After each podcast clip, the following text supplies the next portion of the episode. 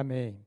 É, queridos, graças e paz, é bom nós estarmos aqui. Queremos agradecer a Deus por esse privilégio que Ele nos concede, nos reunirmos esta manhã para este precioso momento de estudarmos a Santa Palavra do Senhor.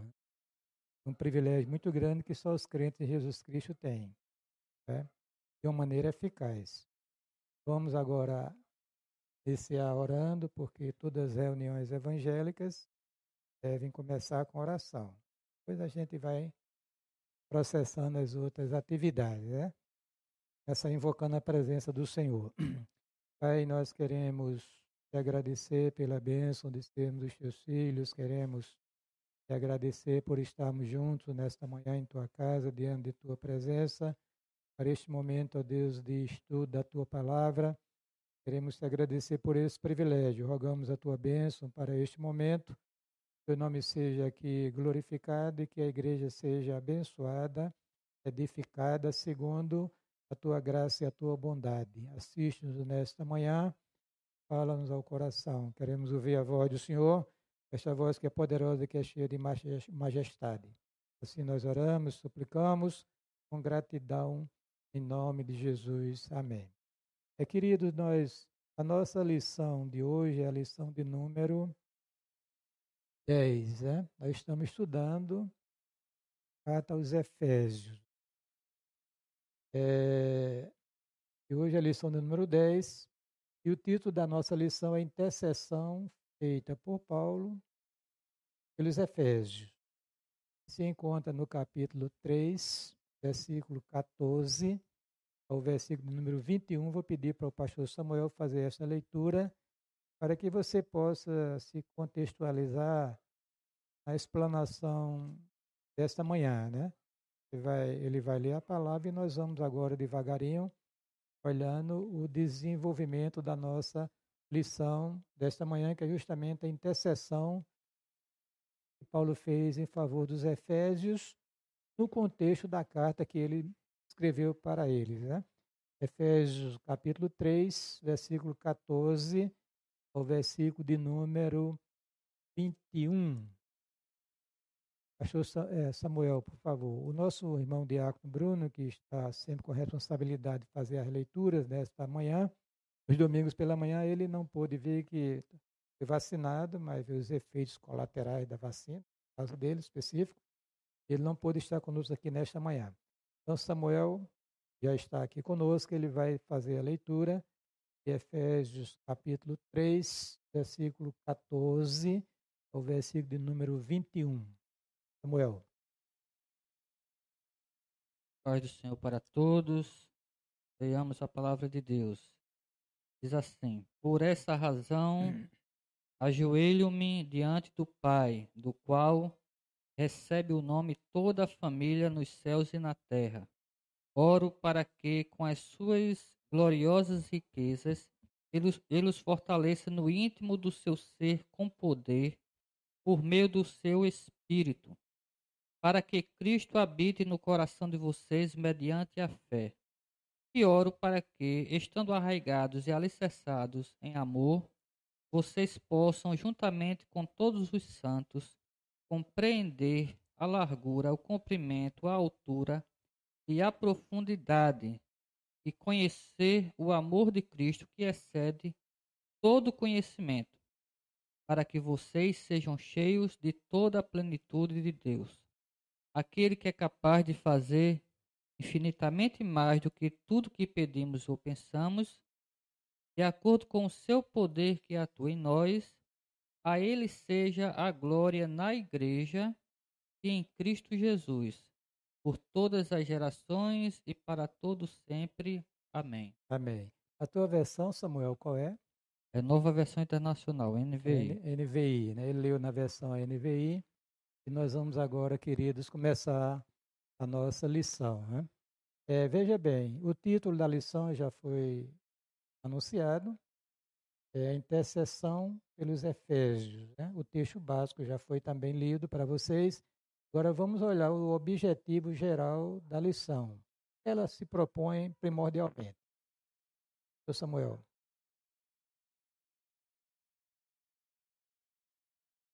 Objetivo geral: apreender a eficácia da fortalecimento da oração da igreja.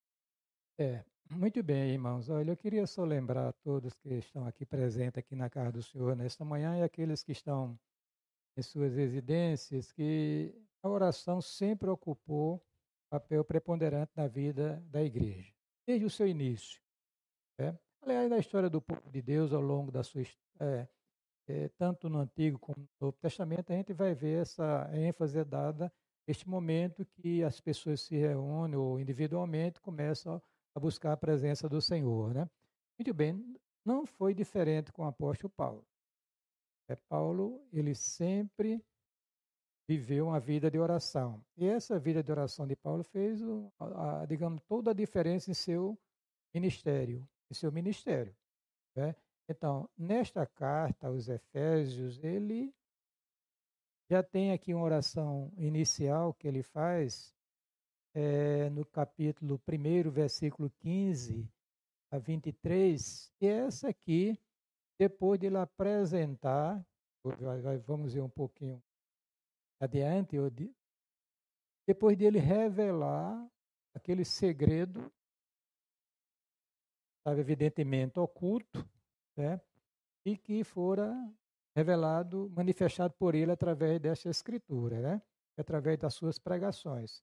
Segredo era esse? Que mistério era esse que estava oculto? Era justamente que Deus é, iria fazer de judeu e gentil povo só, povo de propriedade exclusiva de Deus. Isso aí, para aquela ideia da exclusividade juda judaica, era um negócio muito esquisito, porque Deus não é somente Deus dos judeus, é Deus também dos gentios. Então, no seu programa, tinha uma fase, digamos assim, em que Deus iria reunir no devido tempo judeus e gentios num corpo só, que é a igreja de Nosso Senhor Jesus Cristo.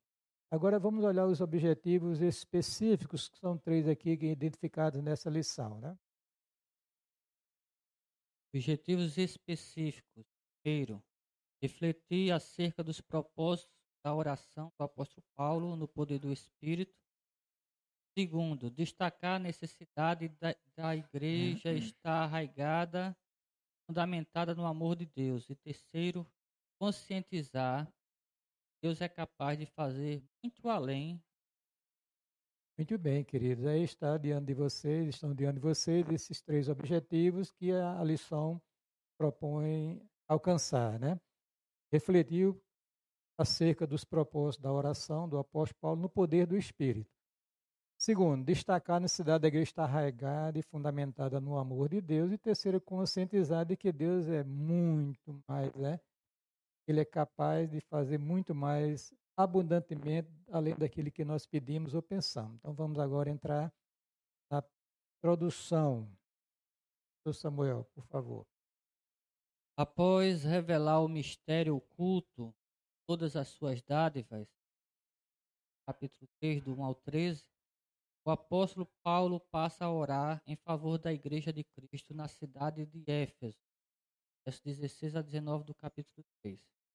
Na intercessão paulina, aprendemos que Deus pode fazer tudo além do que pedimos. Muito bem, queridos. Ah, veja bem, né?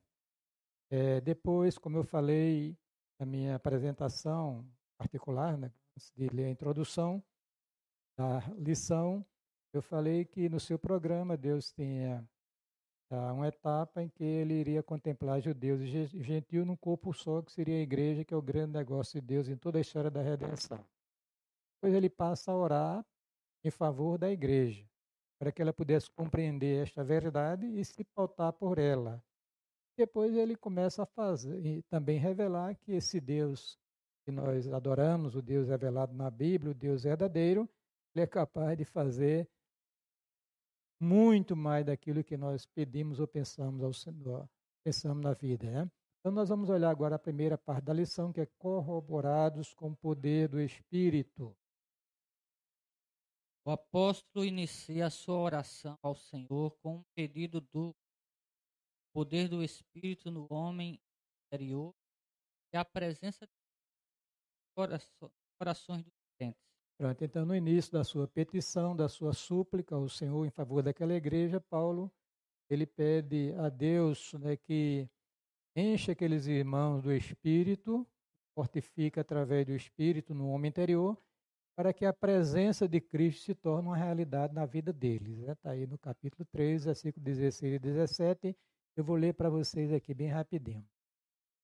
Olha, diz assim: Para que, quer dizer, quando ele faz, porque o texto diz assim: Por causa disso me põe de joelho de perante o Pai de nosso Senhor Jesus Cristo, do qual toda a família nos céus e na terra tem, toma o nome. Para que, quer dizer, ele se põe diante de Deus em oração com essa finalidade. Para quê? Segundo as riquezas da sua glória ou graça, vos conceda que sejais corroborados com poder pelo seu Espírito no homem interior. Pronto para que Cristo habite pela fé nos vossos corações, a fim de que aí já é, seria outra parte dessa oração. Vamos lá, então nós vamos ver essa questão do desdobramento desse item 1, que fala sobre corroborados com o poder do Espírito. É, antes de nós desenvolvermos, darmos continuar o desenvolvimento da lição, eu queria lembrar aos irmãos que dentro do seu programa, Deus graciosamente resolveu é, doar o seu espírito para habitar no interior de cada cristão e também na comunidade, no meio da comunidade, quando ela se reúne para a celebração. Este é, é, é, a excelência, digamos assim, da vida cristã. É o privilégio de nós contarmos com a presença de Deus em nossa vida, né? E não só, mas também em nosso meio, quando nós nos reunirmos para celebrarmos ao Senhor nosso Deus. Então aqui está para você, querido irmão, a, a, a, grande motivação, que eu já disse isso, a maior de todas elas, é de você é, se deslocar da sua residência, né, subir a casa do Senhor para, junto com seus irmãos, apresentar ao Senhor o culto que ele é devido, coisa que muitos crentes não estão fazendo hoje. Inclusive, aproveitando a pandemia, então, tendo, tendo condições, estão sei lá, a gente está até comentando aqui antes de nós começarmos a escola bíblica dominical, acostumados com esse ano e pouco de pandemia que nós estamos assim isolados, digamos, né? E mas não podemos, irmão, jamais perder de vista essa realidade. Deus está no meio da sua igreja quando se reúne para a celebração. Então a presença do Senhor no meio da sua igreja é a grande motivação, o grande motivador de você subir a casa do Senhor para junto com seus irmãos na fé em Cristo, fazer aquilo que deve ser feito segundo as Escrituras, que é celebrar o Senhor na beleza de sua santidade, aprender dele, fazer as preces e assim por diante. Então vamos agora ao item 1 da, do desdobramento do primeiro, a primeira parte da nossa lição aqui desta manhã, né? As riquezas da sua glória. Pastor Samuel. Paulo apresenta sua oração confiado nas riquezas da graça de Deus um minutinho, Samuel. Quer dizer a oração de Paulo não foi confiada na sua santidade, no seu apostolado, né? a sua chamada, não foi da sua experiência, não. Ele foi, apresentou-se diante de Deus em oração, confiado inteiramente na graça e misericórdia de, de Deus.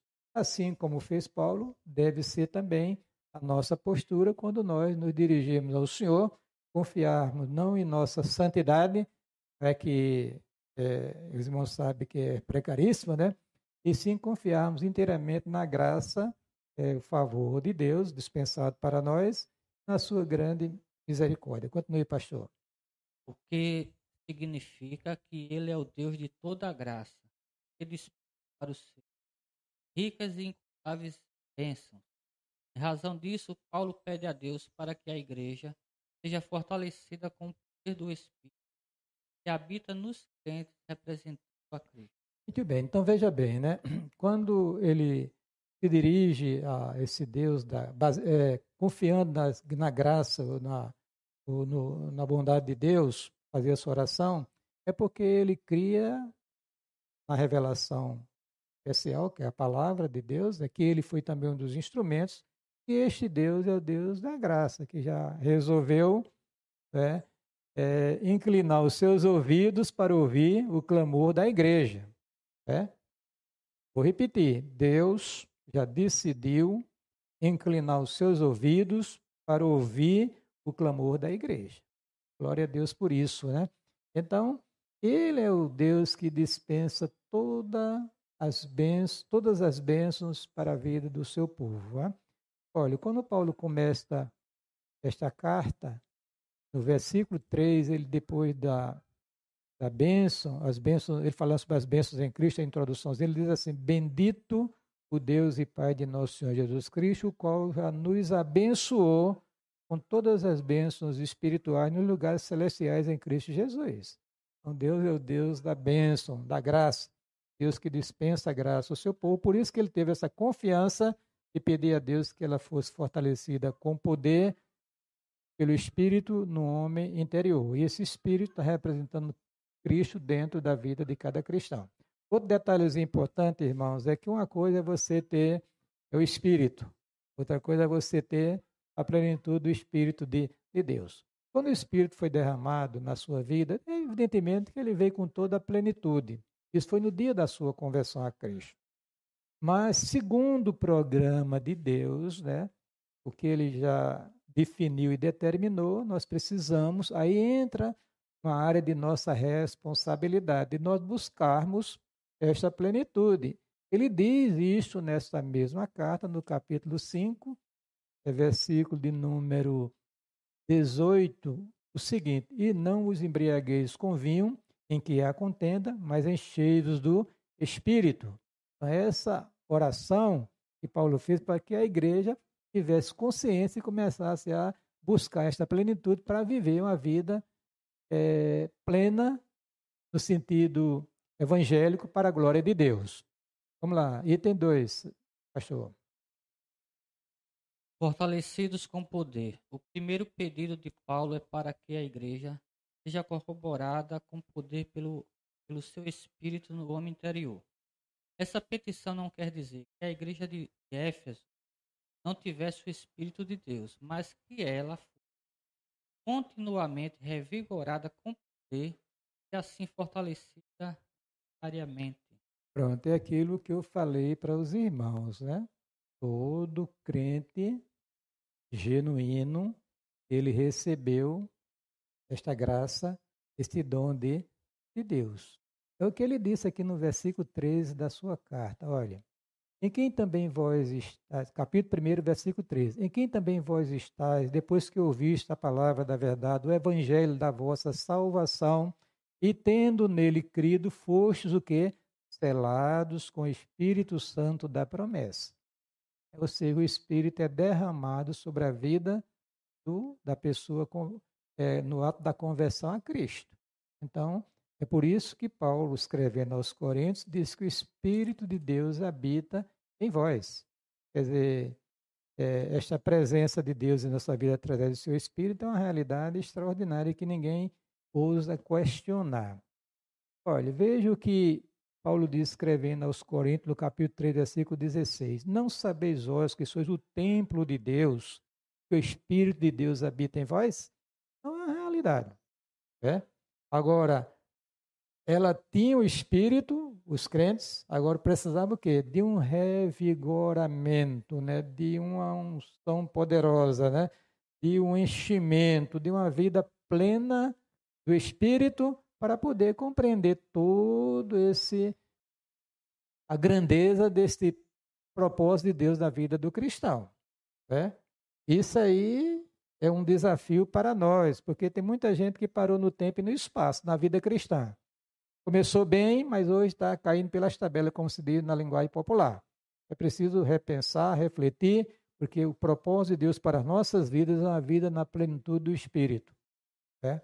Na plenitude do Espírito. Está tudo à nossa disposição. A gente precisa é, de desincumbir desta responsabilidade atribuída a Deus para nós. Se o texto diz enchei-vos do Espírito, então está dizendo a mim, a você, a nós. É nossa responsabilidade se encher. O Espírito está tá, desejoso mais do que você de encher você do Espírito. Então, agora vamos dar as condições necessárias, buscar ao Senhor para que esse Espírito nos fortaleça e viva uma vida cristã autêntica.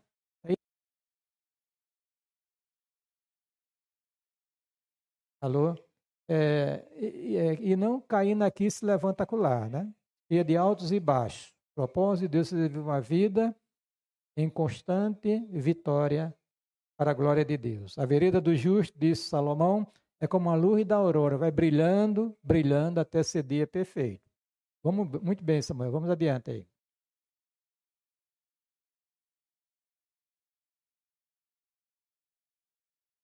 Vamos deixar voltou, voltou. Ainda enfatiza que a única força que habilita o crente a se manter firme advém do Espírito Santo, que atua no homem interior e capacita o crente a perseverar, a manter-se afastado do pecado e a compreender as coisas espirituais. Muito bem, Samuel. Veja, irmãos, que coisa linda. Ainda enfatiza que a única força que habilita o crente a se manter firme advém de quem? Do Espírito. Sem assistência do Espírito, a igreja está numa situação complicada. Né? Sem a presença atuante do Espírito na vida da igreja, ela vai ter dificuldade. Imagine se a igreja entristece o Espírito. Se os crentes entristecem o Espírito se os crentes apagam o espírito. E aí, como é que vai ficar a questão na vida da igreja, da vida do cristão? É preciso ter muito cuidado. Nós estamos convivendo com Deus, é uma vida de comunhão. É preciso, o é, pastor Catão já dizia, saudosa memória, né? É a coisa mais fina na vida cristã esta comunhão com o Espírito de Deus. É o Deus que habita em nós, né? Muito bem. Olha o que diz João 14, 16 e 17. Eu rogarei ao Pai, disse Jesus, ele vos dará outro consolador para que fique convosco para sempre. Aí diz aqui: quem é esse consolador? O Espírito de verdade que o mundo não pode receber, porque é um dado especial para, para quem? A igreja. Né? Porque não vê, nenhum conhece, mas vós o conheceis, porque habita convosco e estará dentro de vós, ou em vós. Né?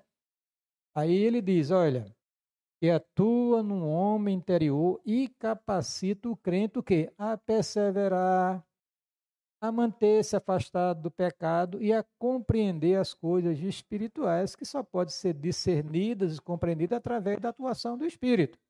Por exemplo, quando nós dizemos assim, queridos, vamos pedir nós cantamos aquele corinho, né? Enquanto o Salvador teu livro lê, meus olhos vêm abrir, pois quero ver. Por quê?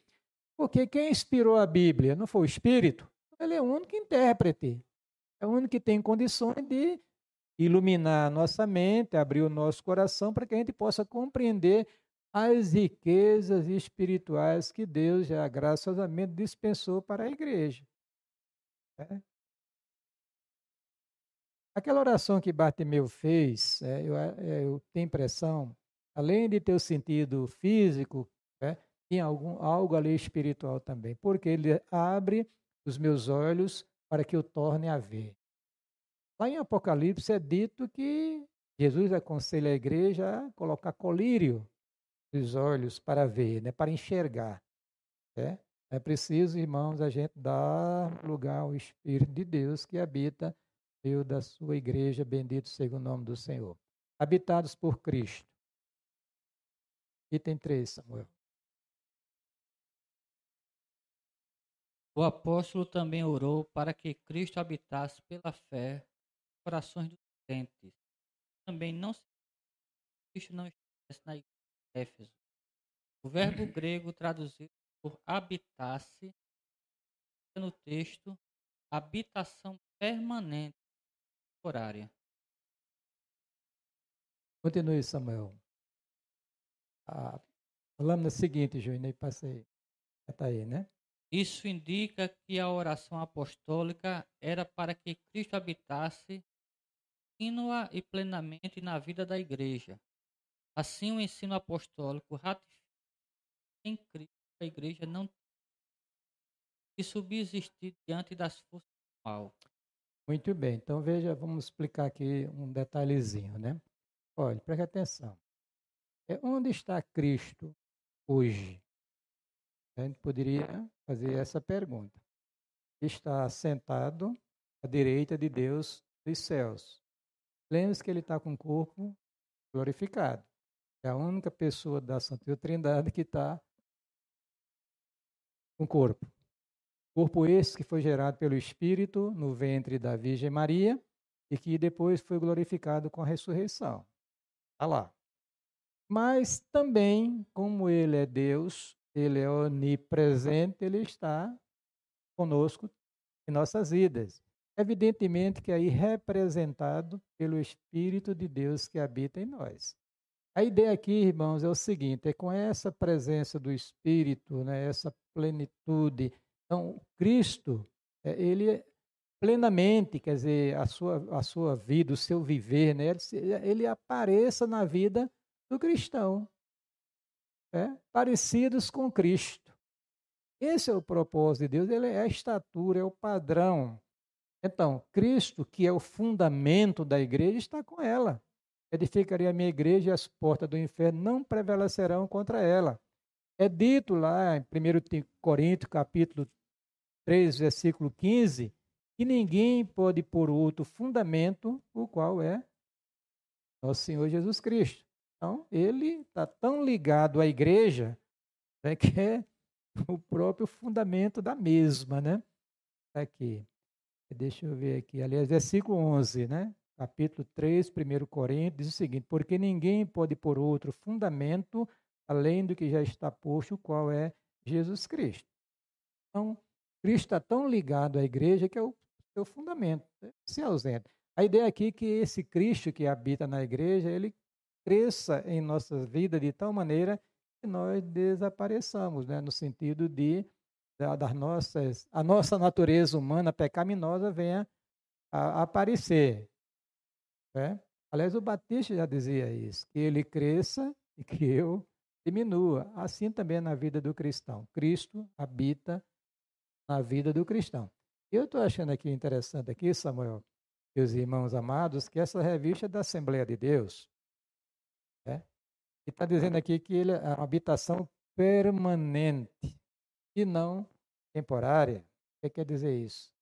E parece que é segurança eterna. né? Cristo habita permanentemente na vida do cristão, então as nossas falhas, as nossas fraquezas não faz ele se retirar de nós. Pode entristecer, apagar a sua ação, mas ele não se retira, porque através do Espírito é um selo garantia de nossa eterna redenção. Evidentemente que o crente que vive aí de qualquer jeito vai ter sobre si o peso da mão do Senhor, até que se corrija, porque no céu não entra pecado. Vamos lá agora, meu querido pastor Samuel, é, ler a síntese do tópico 1, que é, que é essa primeira parte da lição. Vamos lá. Ok, só uma observação aqui com relação ao que o senhor falou. Sim. É, com respeito ao sentido de habito e também significa alojamento também. Alojamento. alojamento. Quer dizer, é, alojamento é o lugar onde a pessoa está. Né? Habitação permanente. É. A, a, a, digamos assim, essa palavra permanente aí é chave, né? Quer dizer, a habitação de Cristo em nossas vidas, através do seu Espírito, é permanente. Não depende de circunstância, né? É, o fato de um crente, digamos, cometer alguma falha não quer dizer que o Espírito de Deus se retire dele, que representa Cristo. Não é verdade, irmão? Porque senão ninguém ia para o céu. Quem é que não tem pecado? Quem é que não tem as suas falhas na vida? Né? Agora o detalhe é o seguinte: é, São João diz: aquele que é nascido de Deus não vive na prática do pecado. Aí é diferente. É diferente. Esta certeza nos dá, é o próprio Espírito de Deus que habita em nossas vidas, louvado seja o nome do Senhor. Né? Então, quer dizer, a síntese, já leu? Então leia, vá. O poder e a presença de Cristo capacitam os salvos a prosseguirem vitoriosos na gloriosa jornada cristã. Bem, nós temos, nós temos uma vida cristã para ser vivida, né? Agora veja bem, irmãos, nós estamos é, é, cercados de desafios, né? Dentre eles, nós estamos numa batalha espiritual. A nossa luta, disse Paulo nesta carta, que vamos ver mais na frente, não é contra a carne e o sangue, e sim contra forças espirituais na maldade nos lugares celestiais. E o crente por si mesmo não tem condição de vencer. Não tem. É, nós vencemos por Cristo nos capacitou e capacita a vencer. Nós estamos lutando contra o diabo e seus anjos, são seres espirituais, mais poderosos do que nós. Mas com esse revestimento do Espírito e, consequentemente, Cristo presente em plenitude em nossas vidas, nós vamos de vitória em vitória, como está escrito na palavra do Senhor. Por que tem tanto crente fracassado hoje em dia na vida espiritual? Cai aqui, se levanta lá. É, não é produtivo, não, não é uma pessoa é que realmente produz o fruto, como está escrito lá em João, São João, capítulo 15, versículo 16. Não produz o fruto, como ele escreve na carta aos Gálatas, no capítulo 5, versículo 22, o fruto do Espírito. É, então precisamos, irmãos, refletir, precisamos olhar com muita atenção essa questão, tá certo? Porque esse é o nosso desafio. É, Deus nos deu as condições de vivermos uma vida poderosa para a glória do, do Senhor nosso Deus, né? Vamos lá, o item, a divisão 2 da lição. Samuel. Divisão 2. Arraigados e fundados em amor. O amor é a mensagem central do Evangelho de Cristo. Um dos propósitos da oração de Paulo foi que a igreja entendesse e exercitasse o amor de Deus. Muito bem, agora nós temos é, é, a fazer uma consideração.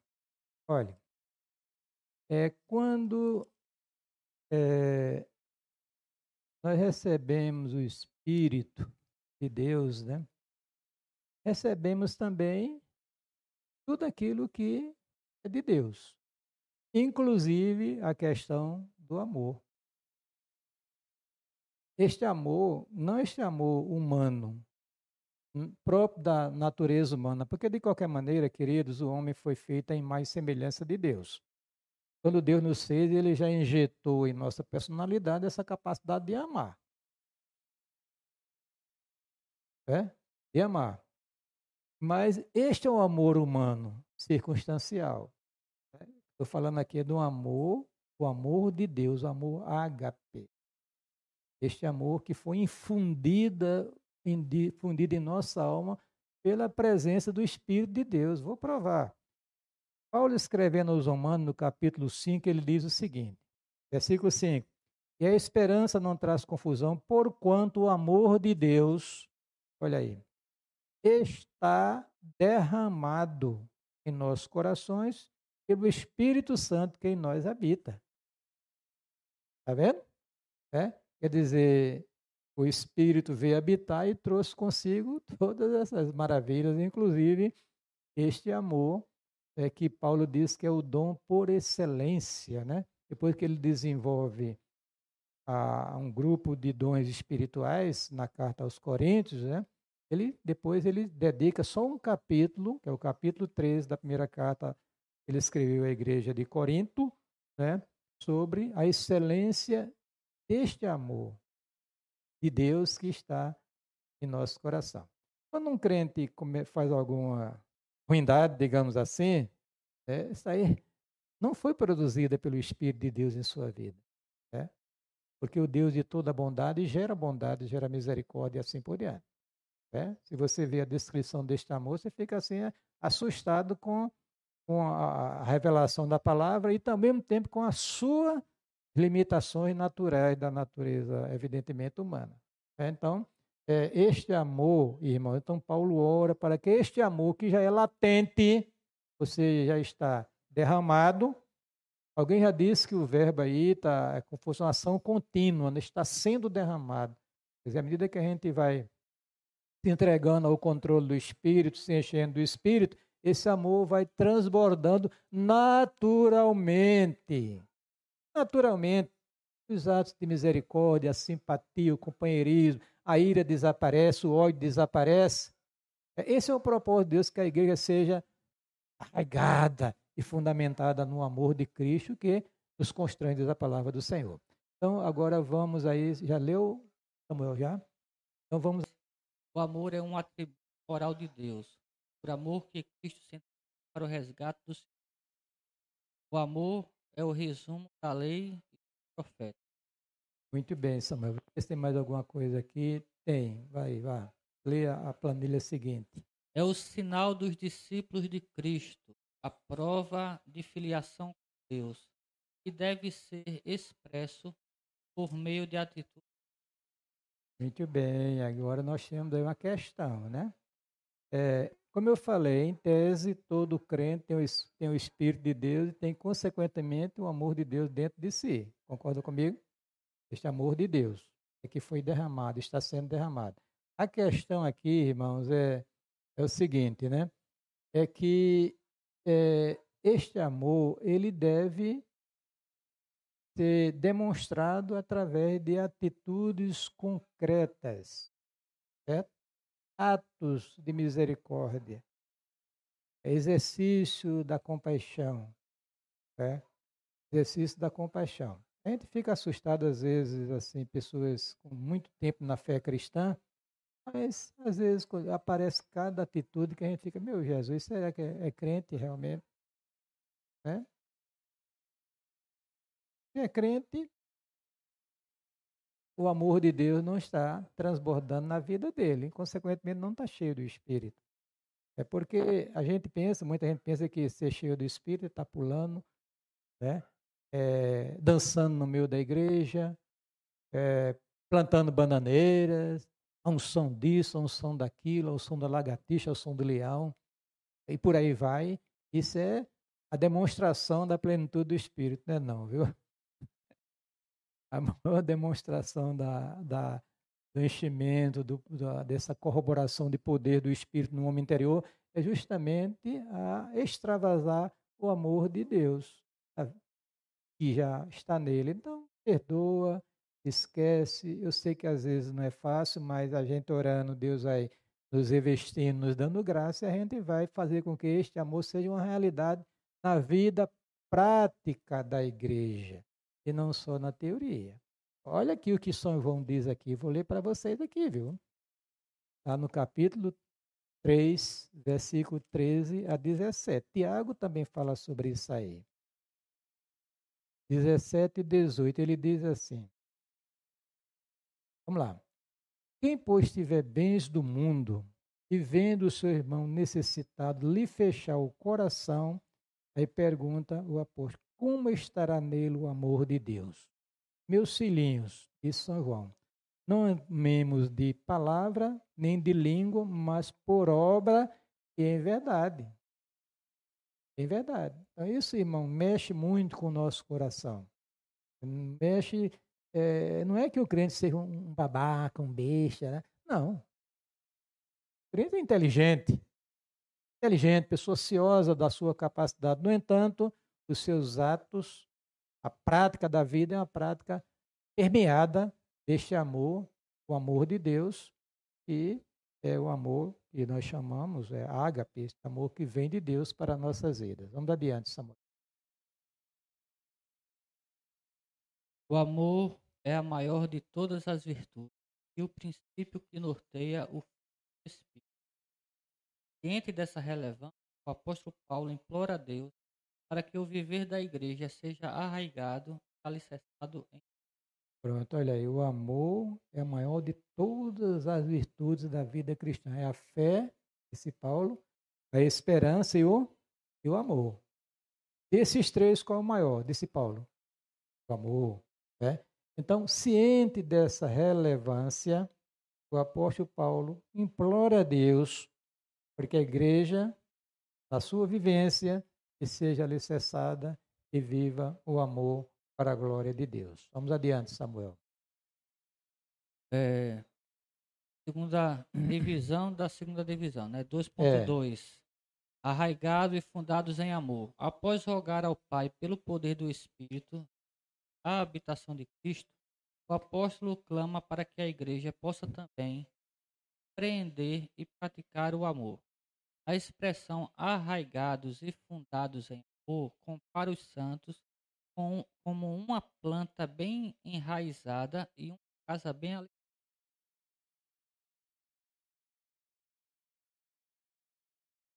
Filhazinha seguinte, por favor. Indica que, indica que sem o amor a vida cristã não tem sustentação alguma. Por causa disso, o apóstolo insiste pela total compreensão, qual seja a largura e o comprimento a altura e a profundidade do amor divino. O uso dessas expressões aponta para a magnitude do amor, do amor de Cristo, que excede todo entendimento. É, irmãos, olha aí que coisa maravilhosa, né? Então, Paulo mostra né, este amor que provém do próprio Deus para a vida do cristão, como eu li aqui no texto de 1 Coríntios, Romanos capítulo 5. O amor de Deus está sendo derramado pelo Espírito no coração do crente. Né? É, veja bem, né? Agora Paulo pede a Deus para que a igreja tenha a compreensão real dessa questão. Porque quando a gente compreende que isso aqui é uma bênção para a nossa vida, a gente vai buscar. A gente vai se interessar. Então a ideia de Paulo tem uma, tem uma parte didática também nesta oração. Justamente levar a gente a uma compreensão, ele até usa largura, profundidade, altura, comprimento, este amor que excede todo entendimento. Então, nós estamos diante de algo maravilhoso de Deus para nós, queridos. E já está disponibilizado, está derramado. Falta agora ser regado, digamos assim, como fosse uma planta. Ele, ele fala disso quando a Cristo fala essa palavra de é, arraigados e fundados, a ideia de, de uma planta que está bem enraizada, em uma casa bem edificada. Né? E outra coisa, é, o Salvador disse que a expressão por nós nos amarmos aos outros, é que o mundo vai nos conhecer como nós somos em Cristo. Então a gente não pode é, deixar de lado essa questão. Tem crente que é muito bruto, muito grosso, muito trata as pessoas mal, não tem e não faz nenhuma reflexão. Tem e às vezes não disponibiliza para quem não tem. Não chega junto.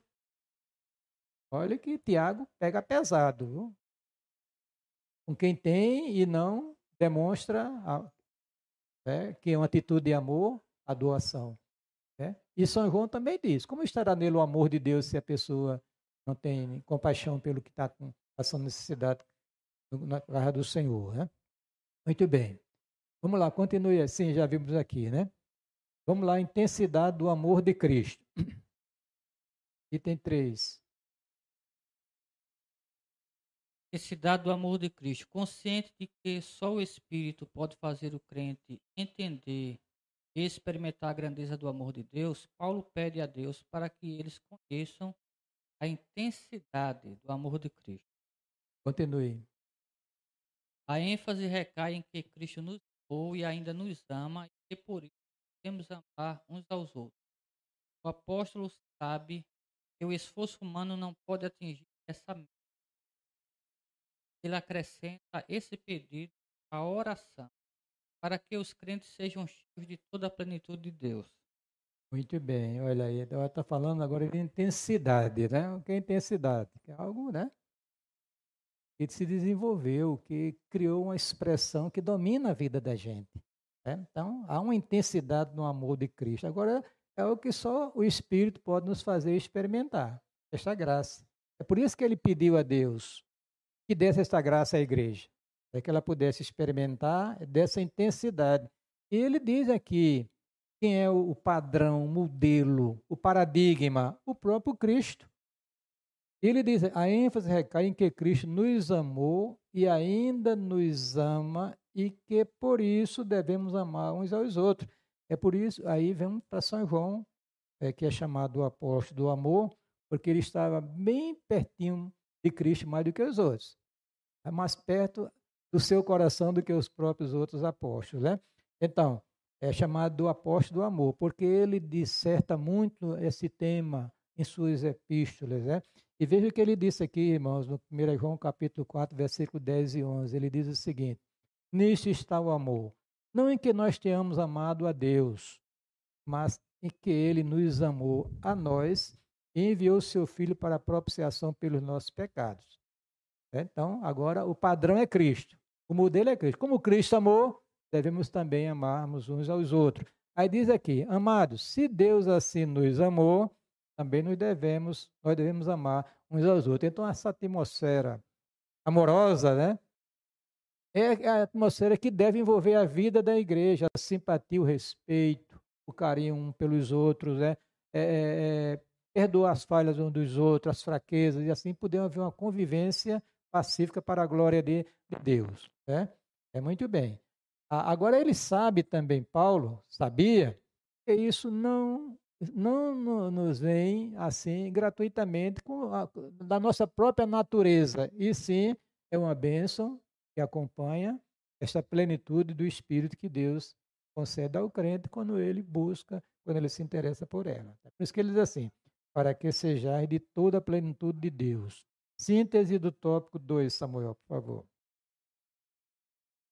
Nesse ponto, Paulo enfatiza a necessidade da total compreensão do amor de Deus crescimento até alcançar.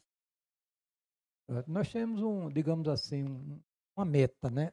Um padrão, tem um padrão na frente, um modelo, nós temos uma meta que é esse padrão a ser alcançada na vida cristã. Então, em tese, todos os crentes deveriam se parecer com Cristo, com seu viver.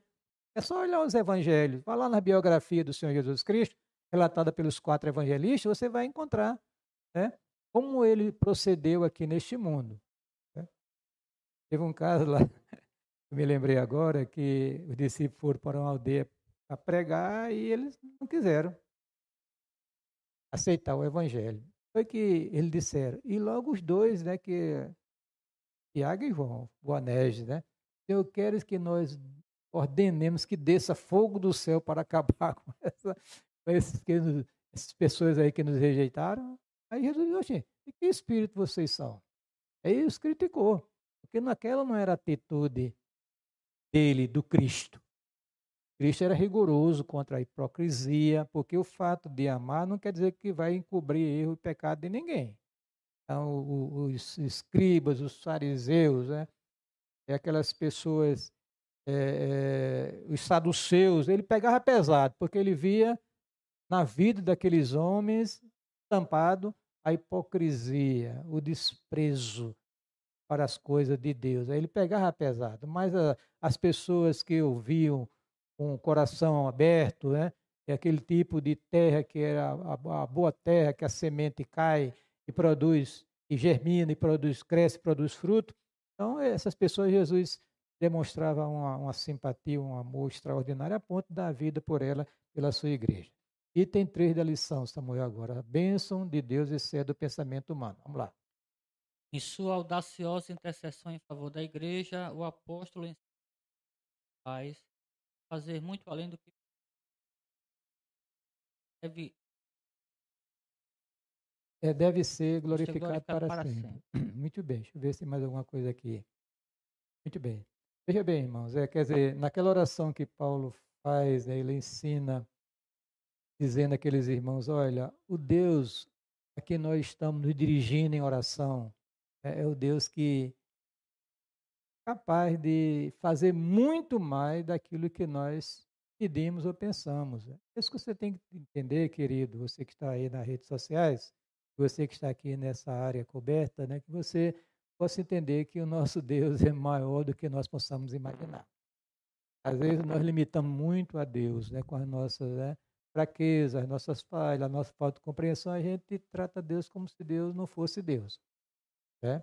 no sentido de sua plenitude. Então, queridos, nós estamos, nós temos um Deus que é que não, não, a gente não consegue dizer os qualificativos que ele é. Nós temos na Bíblia revelados os atributos naturais de Deus, a sua onipotência, a sua onisciência, a onipresença, a infinitude, é, tantas coisas maravilhosas. Temos atributos morais de Deus revelados, tudo aquilo que foi revelado. Esse é o Deus da Bíblia. Então ele é muito mais do que pensamos e ele faz muito mais daquilo que nós pedimos ou pensamos também, né? É, lá num dos salmos, o salmista fez a seguinte declaração: Clamarei ao Deus Altíssimo, ao Deus que por mim, o quê? Tudo executa. Tá certo? Inclusive, essa questão desta corroboração do Espírito no homem interior, esse, esse inundamento do amor de Deus na vida do cristão, refletindo a presença de Cristo em sua vida. Vamos adiante. As dimensões das bênçãos divinas. Ao concluir a usada oração, Paulo lembra de que a magnitude do poder de Deus é capaz de fazer muito além daquilo que pedimos.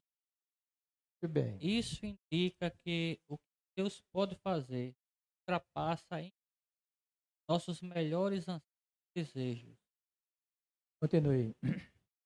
Quer dizer que a mente humana é incapaz de alcançar a dimensão das bênçãos.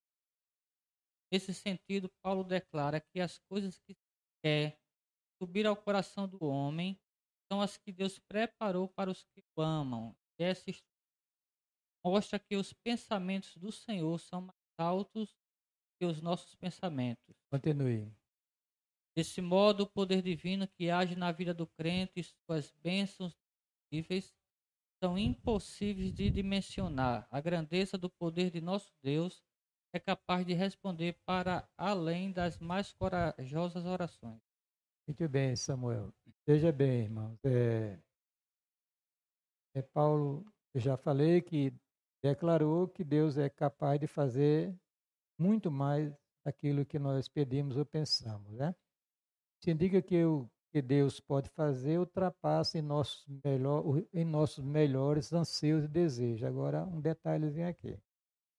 É o mundo neopentecostal só enfoca a questão material. Né? Quer dizer, você é cabeça e não pé. Você é filho do rei. Tem tudo. Né? Veja bem. Queridos, nós estamos tratando aqui de bênçãos espirituais. Né? Você e eu, nós devemos ansiar da parte de Deus mais as bênçãos espirituais do que as próprias bênçãos materiais, que são consequências de uma atitude espiritual correta. Concorda comigo? Mateus 6,33. Buscar em primeiro lugar o reino de Deus e estas coisas. Que coisas? As coisas materiais, os serão acrescentadas. Então, o fato de você professar fé em Cristo não é garantia de que você tem um tesouro aqui na terra. Você será multimilionário, você será cabeça e não pé, será, será tudo. E não é bem assim. Né? Porque se fosse assim, a Bíblia não falava que pessoas pobres são ricas espiritualmente. Não quer dizer, ou melhor, quer dizer o seguinte, é que essas bênçãos de Deus, elas são em plenitude na área espiritual. Na área material, envolve física, psicológica, etc, etc, aí depende da vontade de Deus. Né? Não há garantia de que o crente vai ter tudo que anseia e deseja. Uma vez eu encontrei um colega meu, ele mostrou o chaveiro, está aqui, passou o chaveiro do carro que Deus vai me dar, um carro zero. Bom, se Deus vai te dar, Deus te abençoe, amém. Mas quer dizer, eu vou aceitar a fé porque Deus já prometeu né, todas as bênçãos, né? Só que todas as bênçãos espirituais, que valem muito mais do que as coisas materiais. Tá? Mas uma coisa eu vou lhe garantir nesta manhã, que Deus, graciosamente, prometeu lhe dar o sustento, glória a Deus por isso. Amém? Fui moço, disse o salmista, hoje sou velho, mas nunca vi um justo desamparado, nem a sua descendência mendigar o pão. Então está garantido, amém? O sustento da parte de de Deus. Pode ser até que o sustento não seja essa plenitude que muitos têm por aí. Pode ser. Por exemplo, Israel passou quantos anos no deserto? 40 anos. O que é que tem ali para eles? A terra que mana leite e mel não tinha, ele não tinha entrado nela ainda. É o que, é que eles tinham? Maná. Caía todos os dias pela manhãzinha, é todos os dias. Na sexta-feira caiu uma porção dobrada que no sábado não descia maná do céu. E aquilo manteve o povo no estreito, como diz os irmãos assembleanos, até chegar na terra de Canaã. Nunca deixou, apesar dos pecados do povo, nunca deixou desta bênção chegar na vida do povo. E quando o povo às vezes estava aperreado, por aí Deus mandava o cara de, de, de rolinha, né, de, de, de arribação, que enchia o acampamento e tinha carne abundante. E fora também os gados que ele levaram, só que era deserto, não tinha como, não tinha pasto, era muito complicado ali. É, eu não sei como é que eles. Mas tem, tem cabra, parece que dá para viver no deserto, alguma coisa, né? Mas certo tipo de, de, de, de caprino, né? Mas era essa a dificuldade. Mas tinha a bênção do Senhor na vida daquele povo. Né? Lembre-se também daquela história do rico e do Lázaro. Um era podre de rico, digamos na expressão popular, e o outro era mendigo. Quer dizer, uma tinha bênção espiritual e o outro só tinha bênção material.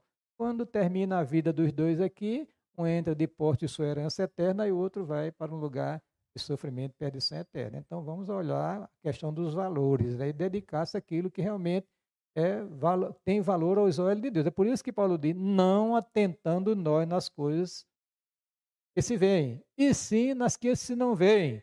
Porque as que se veem são temporais e as que se não veem são eternas. Então aqui também não é uma palavra minha para você ficar, agora não vou estudar mais, não vou trabalhar mais, não vou aspirar. Não, absolutamente não é isso não. É, se você puder progredir né, e conseguir, pela graça de Deus, muito, ganhar muito dinheiro, lembre-se da igreja que tem que ser mantida por você também.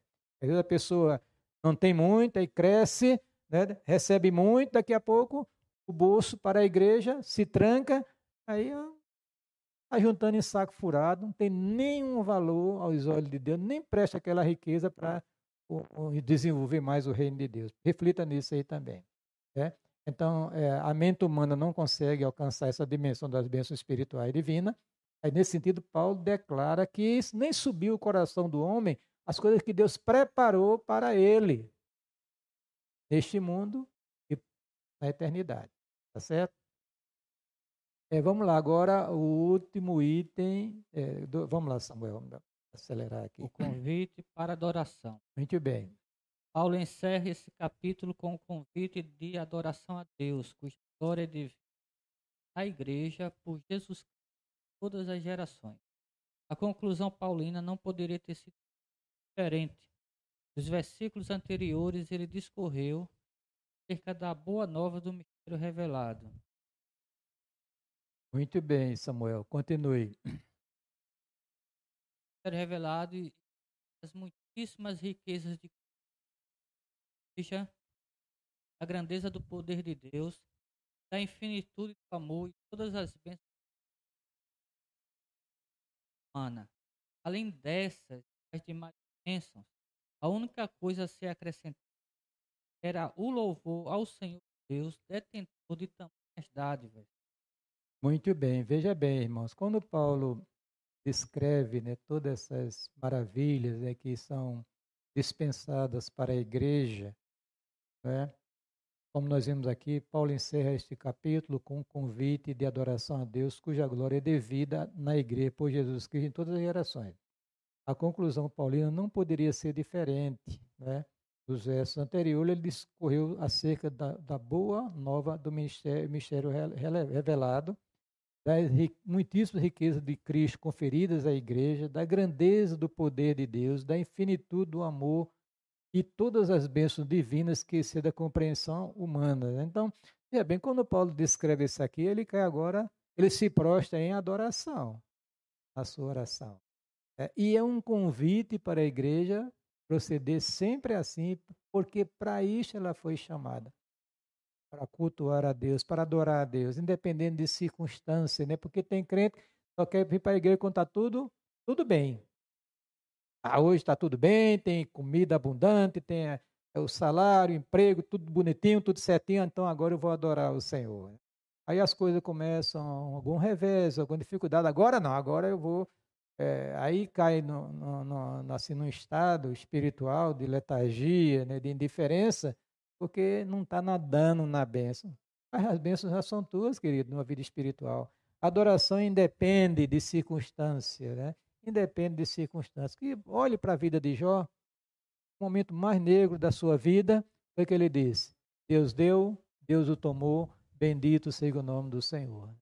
Quer dizer, adoração né, é uma expressão, deve ser uma expressão contínua da igreja, independente de circunstâncias positivas ou negativas, negativas que alguém ou a igreja esteja enfrentando. Amém, irmãos? Agora vamos para o último item, Samuel a glória devida a Deus, né? Finalmente, Paulo prossegue a ensinar que Deus deve ser glorificado na igreja em Cristo. Quer dizer que os atos de louvar e glorificar a Deus fazem parte dos propósitos da instituição da igreja.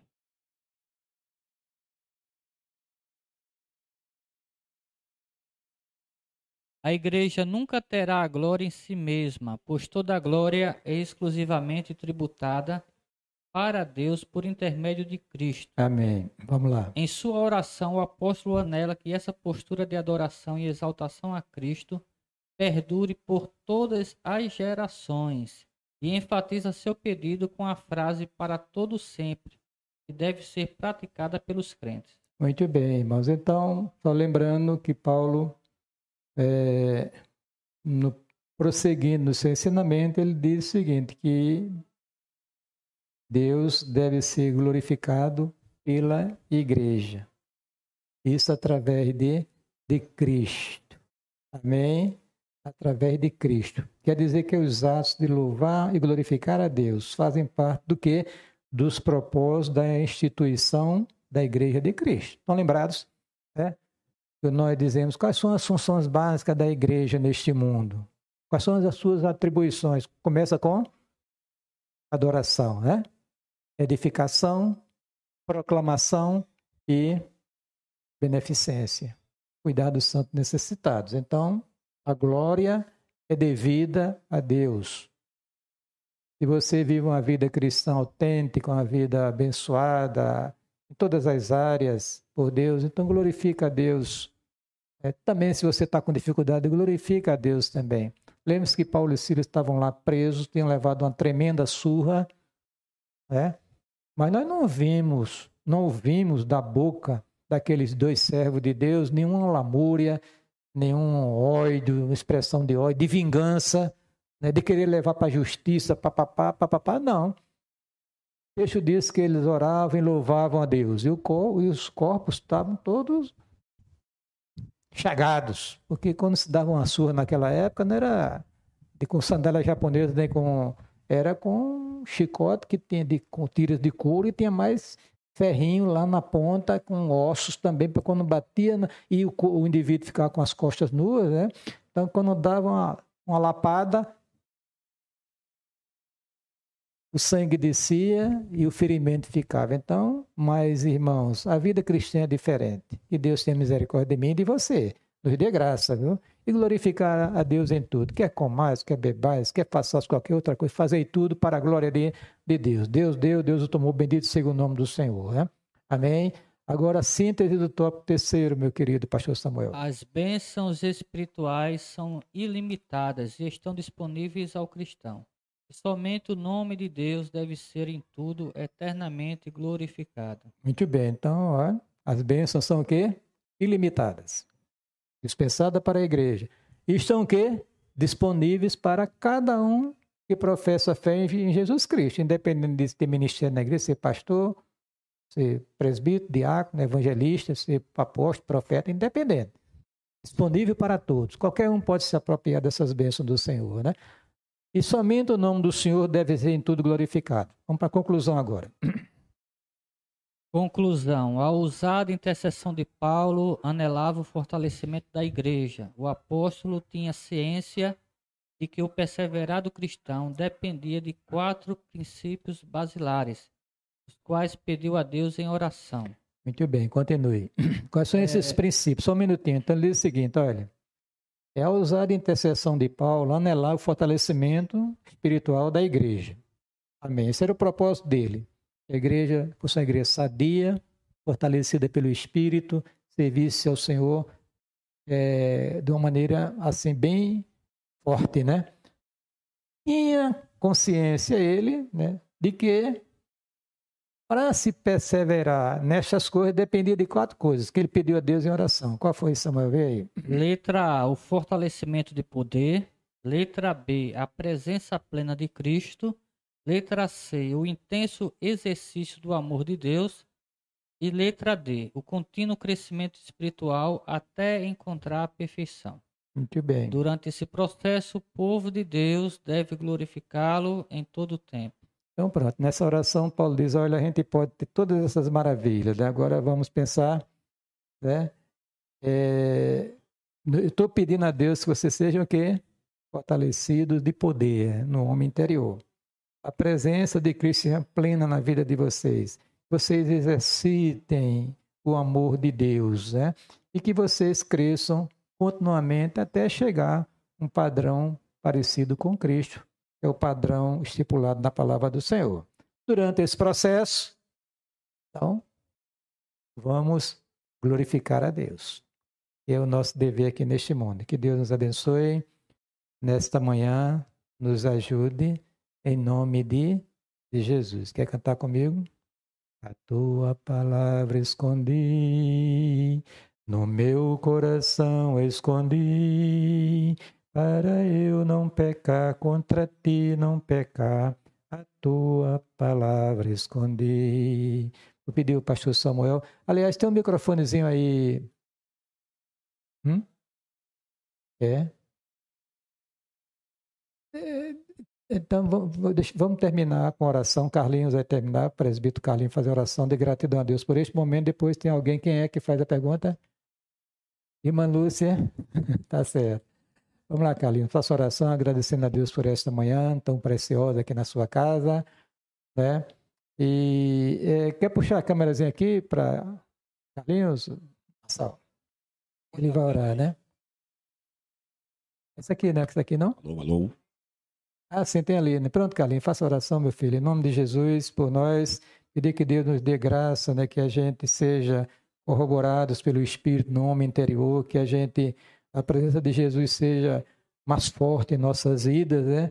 E a gente cresça no conhecimento do Senhor cada dia mais para a glória dele, né? Em nome de Jesus. Carlinhos. A paz do Senhor, irmãos. Vamos orar. Soberano eterno Deus, bendito seja o teu nome, Pai. Nós queremos te agradecer esta manhã todos os ensinamentos, a tua palavra, essa bela escola dominical. A presença dos irmãos aqui que nos acompanham nas redes sociais.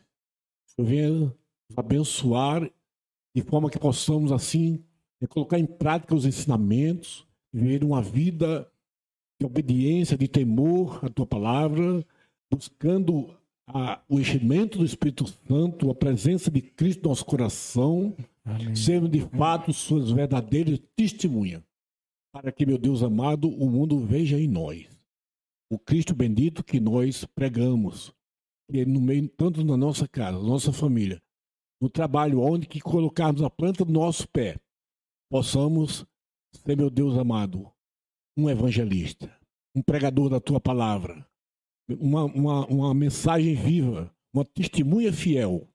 Ó Senhor, aumente a nossa fé, e tudo que foi ensinado nessa manhã com respeito à tua grandeza, daquilo que o Senhor é capaz de fazer, nós possamos penetrar nesse oceano da grandeza do teu poder e do teu amor. Em nome de Jesus, amém.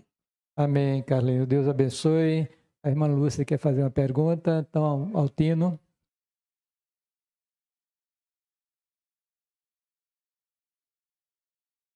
Samuel, lê aí. Samuel, vai ler aí. A irmã Lúcia pergunta: se uma pessoa comete um erro, por exemplo, o adultério, o espírito se afasta dele, então essa pessoa se arrepender, o Espírito Santo volta a habitar nele? Lúcia, é o seguinte, é, veja bem, né? É interessante a pergunta, até para a gente desjustificar algumas coisas que acontecem no meio do povo de Deus. Olha, a habitação do Espírito de Deus é permanente na vida do cristão. É o selo de sua eterna redenção. Muitas coisas acontecem na vida do crente no ato da conversão. Né? Uma delas, que é a, a, a, esse dom do Espírito, que é o selo do Espírito, e outra é a questão da adoção de filhos. Fora a justificação, perdão, é, regeneração, uma série de coisas que podem acontecer, que podem não, que acontecem, que são que têm dimensão eterna. Então, veja bem, então, é, o crente recebe o Espírito, é adotado como filho de Deus, é, foi perdoado, justificado, foi santificado, uma série de coisas. Né? É, o que acontece? Se ele cometer um deslize, seja lei de qual, qualquer tipo de deslize for, porque pecado é pecado aos olhos de Deus. Em tese, o pecado gera morte. O que é pecado? É uma transgressão da palavra do Senhor. Então, o que aconteceu? Um crente cai numa fraqueza dessa é, na, na área sexual, é? e ele, o Espírito de Deus não se retira dele, se entristece é? e pode até apagar a sua ação. Então, se ele não se arrepender deste erro, desta falha, o que vai acontecer? A mão de Deus vai pesar sobre ele até ele se arrepender. Se ele não se arrepender, porque ele nunca foi crente, nunca nasceu de novo. E se ele se arrepender, ele é perdoado. E a vida dele é restaurada, a comunhão com Deus é restaurada. Então, que se perde, digamos assim, quando comete um erro, uma falha dessa, dessa ou de outra natureza, é que a pessoa perde a comunhão com Deus. Entristece o espírito e, dependendo se passar muito tempo, cometer outros erros, porque naquele caso de Davi, é que ele, além do adultério, veio também um pecado do assassinato. E, no entanto, Deus, quando ele se arrependeu, Deus graçamente o perdoou, as consequências perduraram, mas ele não deixou de ser filho de Deus, né? por causa do seu erro. O fato é o seguinte, é que como nós temos ainda a irmã doida, como dizia Pastor Catão, conosco, que a, a, a, natureza ainda inclinada ao pecado, aí cabe as palavras de Cristo dos seus apóstolos, que a tem que vigiar e se revestir de poder para não cair na tentação. Na tentação. Né? Não cair na tentação. A, a suscetível à tentação, todos são suscetíveis. Inclusive, Cristo foi tentado em todas as áreas, mas só com o caso dele sem pecado, porque a natureza é a natureza santa. A nossa natureza ainda é inclinada para o pecado. Então, pode acontecer, mas a pessoa não perde. Porque se, se, se o pecado é uma transgressão, Lúcio, aos olhos de Deus, não existe pecadão, pecado e pecadinho. Pecado é pecado.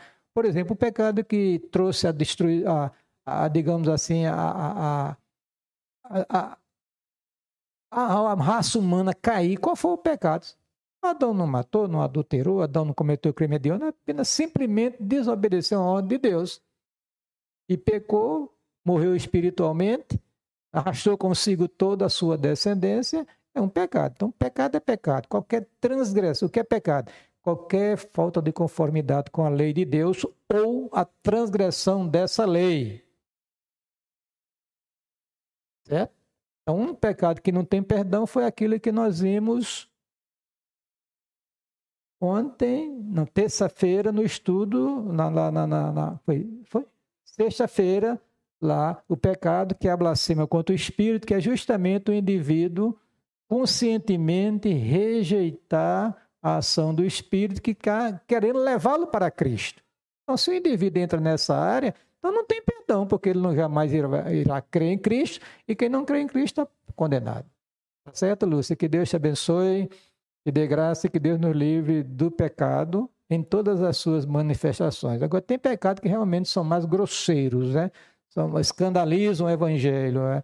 É, é, digamos assim, traz para a vida da pessoa uma mácula muito grande. Mas pecado é pecado aos olhos de Deus, né? Graças a Deus que perdoa todos os nossos pecados. Tá bom, queridos? Vamos encerrar agora. Deus abençoe a todos, dê um dia restante em paz. Lembrar os irmãos que mais tarde, daqui a pouco, né, nós teremos o nosso culto de celebração ao Senhor, que começa às 17 horas. Né? 17 horas, se Deus assim permitir. Vamos encerrar. Pai, nós queremos te agradecer por esta manhã, por esse momento passamos aqui na tua casa, diante de tua presença, para estudar a tua santa e bendita palavra. Ser servido a nos ajudar a vivermos uma vida autêntica para cristã, para a glória do teu nome. Leva-nos em paz para os nossos lares, dê um dia restante em paz, debaixo de sua santa e bendita proteção. Assim nós oramos, suplicamos, em nome de Jesus. Amém.